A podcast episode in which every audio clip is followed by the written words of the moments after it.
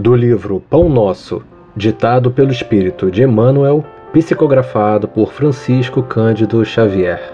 Lição 65: Tenhamos paz.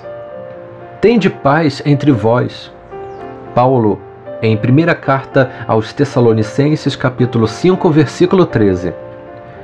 Se não é possível respirar num clima de paz perfeita entre as criaturas, em face da ignorância e da belicosidade que predominam na estrada humana, é razoável procure o aprendiz a serenidade interior, diante dos conflitos que buscam envolvê-lo a cada instante.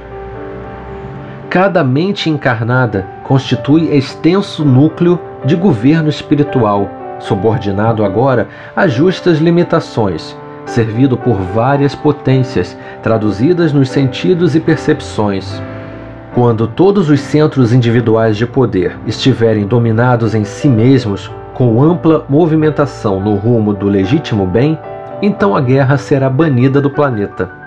Para isso, porém, é necessário que os irmãos em humanidade, mais velhos na experiência e no conhecimento, aprendam a ter paz consigo Educar a visão, a audição, o gosto e os ímpetos representa a base primordial do pacifismo edificante. Geralmente ouvimos, vemos e sentimos conforme nossas inclinações e não segundo a realidade essencial.